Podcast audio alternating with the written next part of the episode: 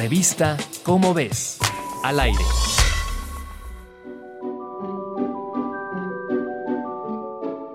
Las escuchamos zumbar por todas partes. Las vemos aletear y lucir sus colores. A veces hasta las sentimos en lo profundo de la piel. Pero, ¿te has puesto a pensar cómo se comunican las abejas? Científicos de la Universidad de Colorado estudiaron con gran detalle la forma en que se comunicaba una colonia de abejas europeas de la especie Apis mellifera. Las y los investigadores colocaron a las abejas en una superficie plana de un metro por un metro y pusieron encima una cubierta de vidrio transparente de modo que las abejas podían caminar pero no volar. Cuidadosamente colocaron a la reina en un apartado y a cientos de obreras en otro, y filmaron los movimientos de las abejas a través del vidrio.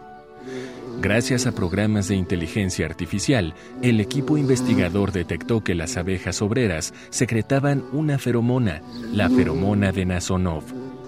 Una vez que alguna de las abejas localizaba a la reina, se formaba una fila. La primera abeja levantaba el abdomen y batía las alas, difundiendo el aroma de la feromona a la siguiente abeja. Esta, a su vez, hacía lo mismo, y así el mensaje de la ubicación de la reina se iba propagando por toda la colmena.